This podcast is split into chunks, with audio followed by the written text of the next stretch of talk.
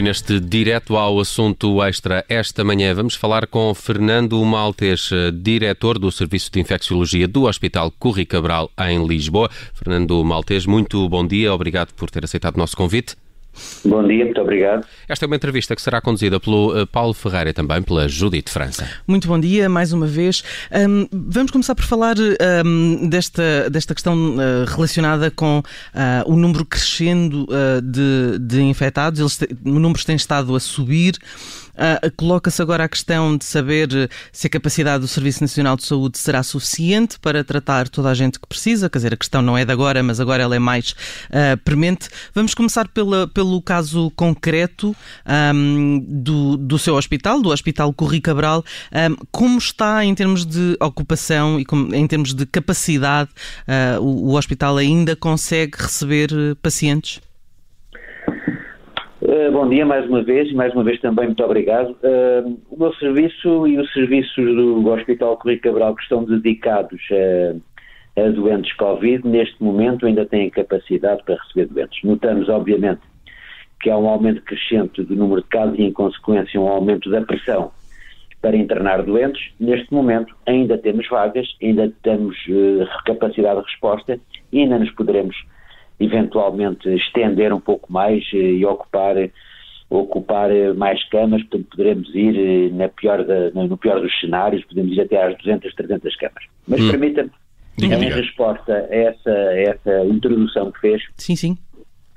que de facto nós estamos a lidar com uma estamos a lidar com uma pandemia causada por um vírus que do qual não sabemos ainda tudo, mas sabemos que não é exatamente igual ao vírus da gripe, Antes, pelo contrário, uh, tem consequências mais nefastas. Uh, um vírus que se transmite com grande rapidez e para o qual uh, já se verificou não há variação sazonal. A possibilidade de uma vacina a curto prazo ou em tempo útil, se quiser, parece cada vez mais uma miragem. E do ponto de vista de antivírico, com a ação específica contra o vírus, não há nada, nem se prevê que venha a haver a curto prazo.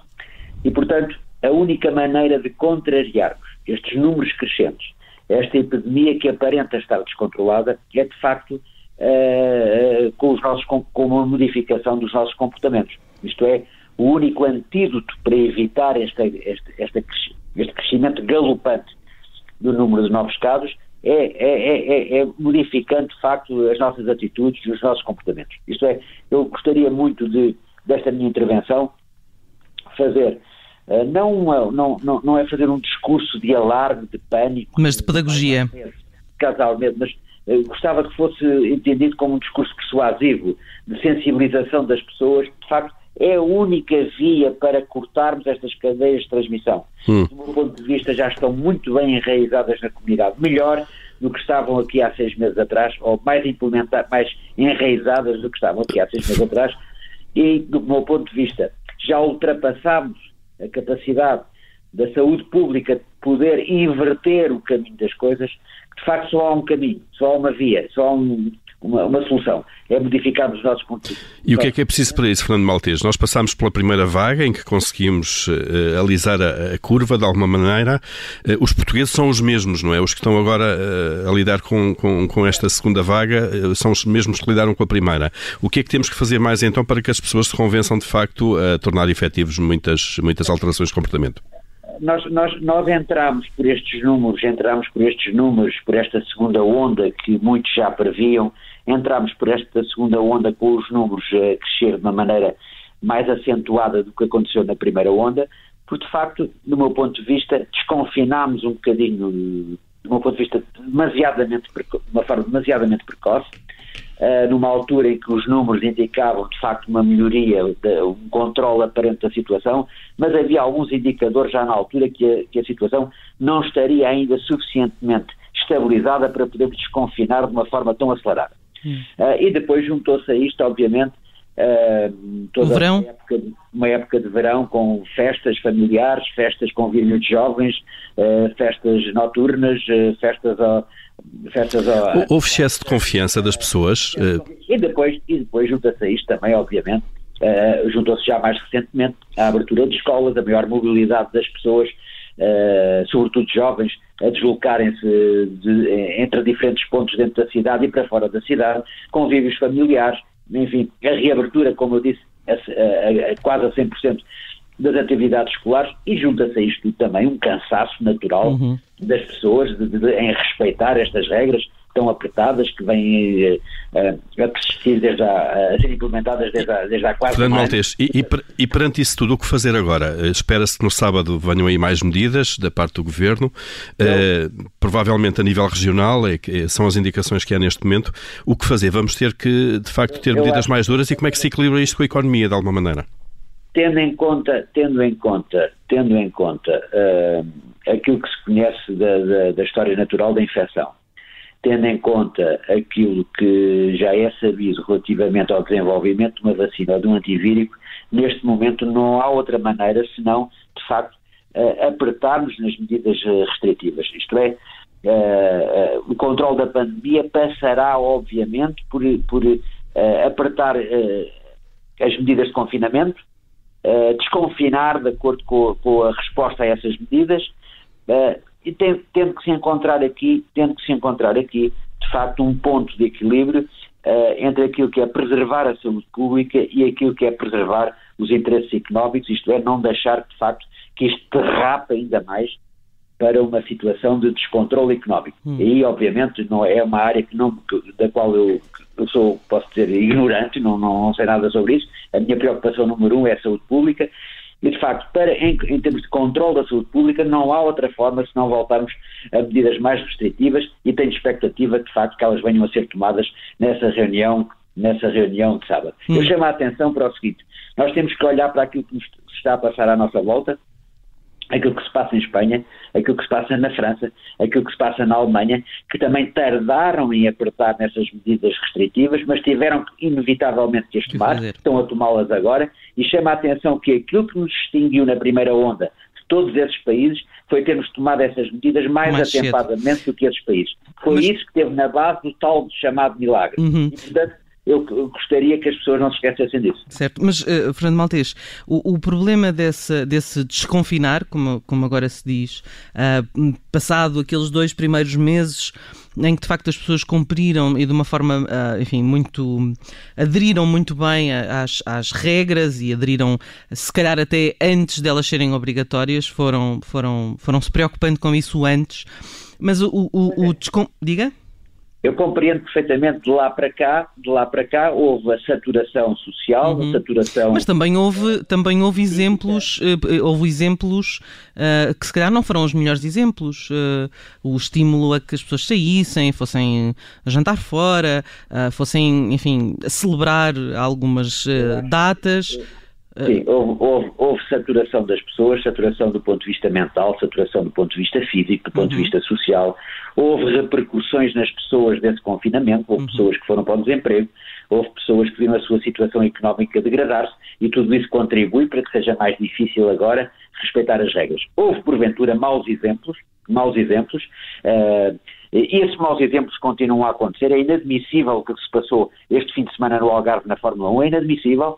Uh, houve festas durante o verão que foram autorizadas, outras foram proibidas. Houve muitas situações. A comunicação é errática? Dualidade de critérios. Uh, eu não sei se, não sei se, se, se chamaria a, a informação ou a sensibilização errática.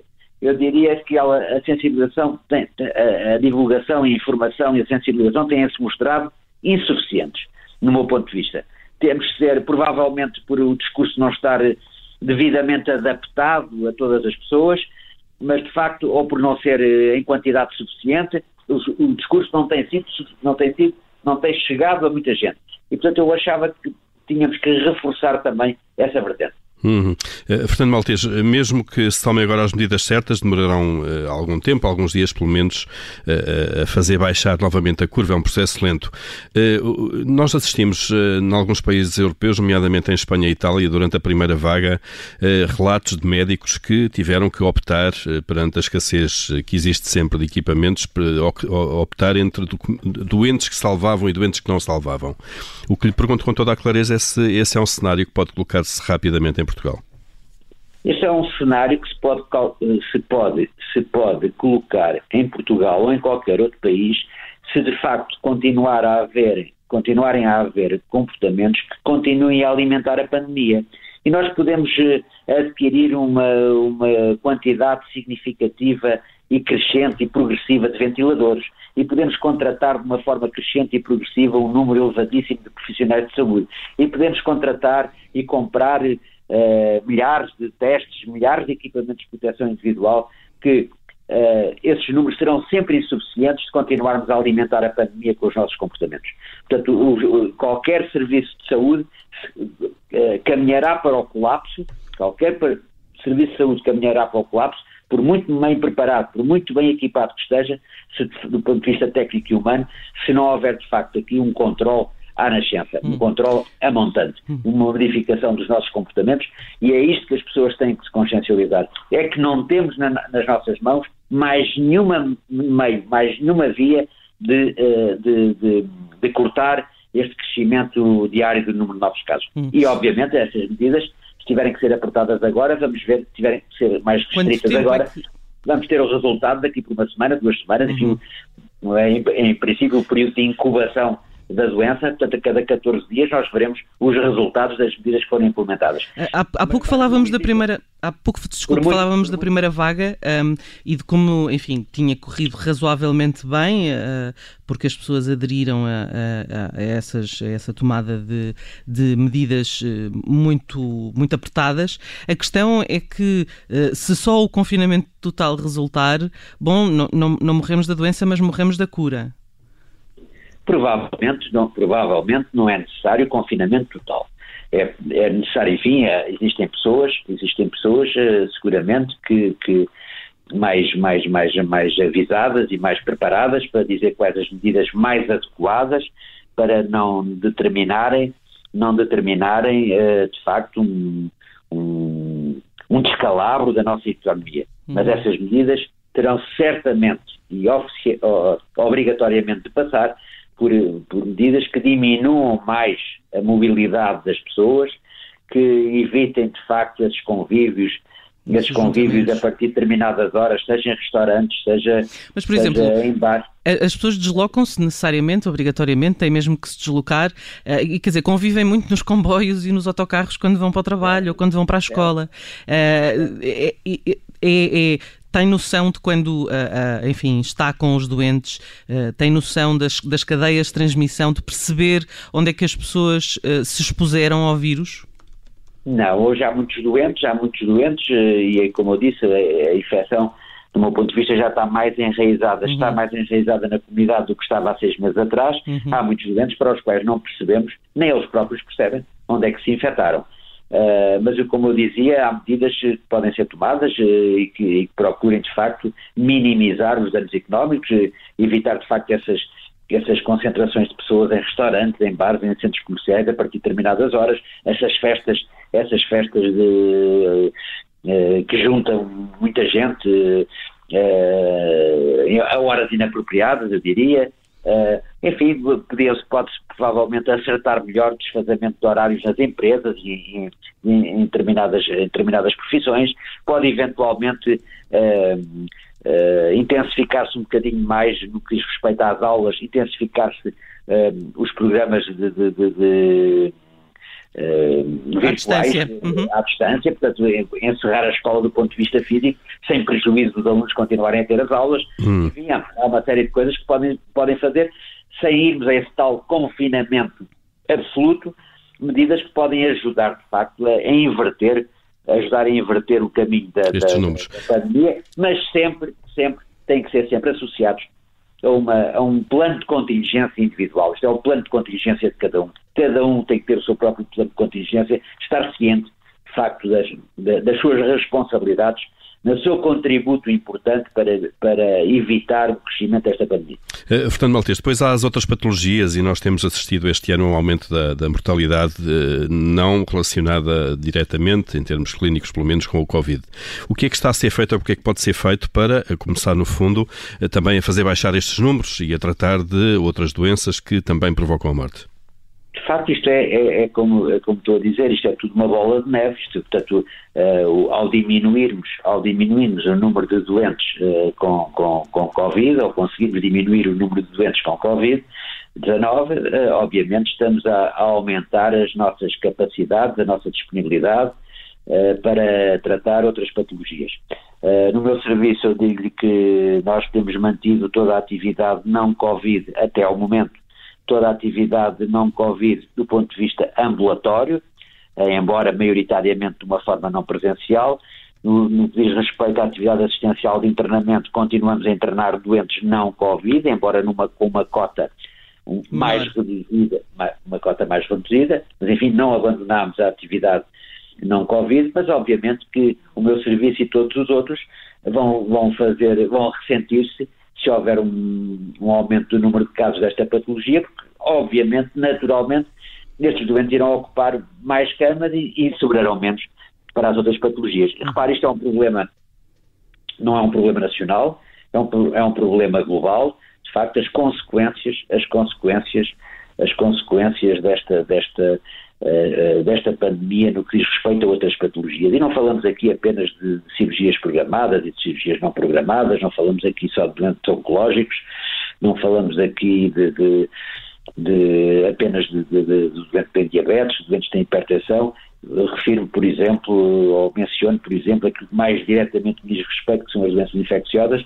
Nós podemos ter aqui um agravamento a nível global daquilo que é a tuberculose, uhum. das mortes por tuberculose, o número de, de, doentes que vão falecer por tuberculose, a dificuldade de acesso, por exemplo, a terapêuticas antirretrovíricas, vai certamente condicionar uh, a transmissão da infecção por vírus da imunossistência humana também a nível global, vai condicionar provavelmente os objetivos 90-90-90 estabelecidos pela UNAIDS para, para, para, para, esta doença, vai provavelmente aumentar o número de doentes infectados. Enfim, há aqui uma série de, de, de consequências que tem-se falado muito dos doentes oncológicos e das cirurgias, com certeza muito importantes, mas há outras também não menos importantes. Enfim, isto vai afetar o, o, os, os processos, o, o, o, processo global da imunização, a falta de acesso a vacinas, enfim, há uma série de consequências, obviamente, que só poderão todas elas ser minimizadas e diminuídas se de facto tivermos todos a consciência do nosso papel na, na, no evitar que a infecção continue a alastrar. Uh, Fernando Maltese é, é, diretor do Serviço de Infecciologia do Hospital Corri Cabral. Estamos mesmo, mesmo a terminar esta entrevista, uh, mas uh, queria fazer-lhe ainda uma última pergunta sobre a questão dos testes rápidos. A Ministério da Saúde disse ontem que o, Ministério, o Estado, vai adquirir um milhão de testes rápidos. A primeira tranche chegará já no próximo mês de novembro com 100 mil testes. É uma boa solução para rapidamente detectar uh, uma infecção e isolar esse doente?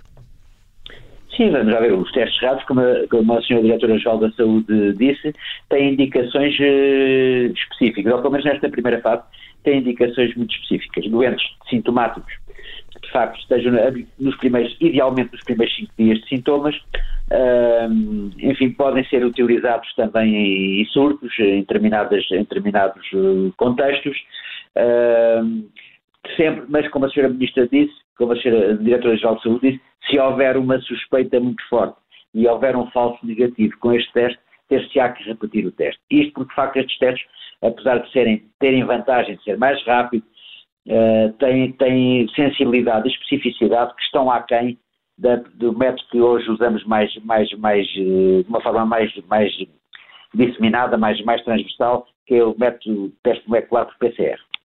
Muito bem, Fernando Maltês, diretor do Serviço de Infecciologia do Hospital Corri Cabral, lá em Lisboa, a quem agradecemos eh, ter aceitado este convite. Muito obrigado pelos eh, seus esclarecimentos e bom dia.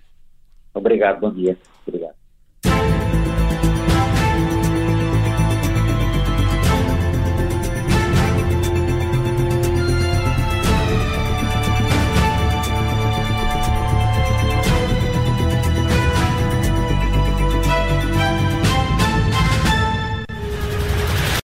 Obrigada por ter ouvido este podcast. Se gostou, pode subscrevê-lo, pode partilhá-lo e também pode ouvir a Rádio Observador online em 98.7 em Lisboa e em 98.4 no Porto.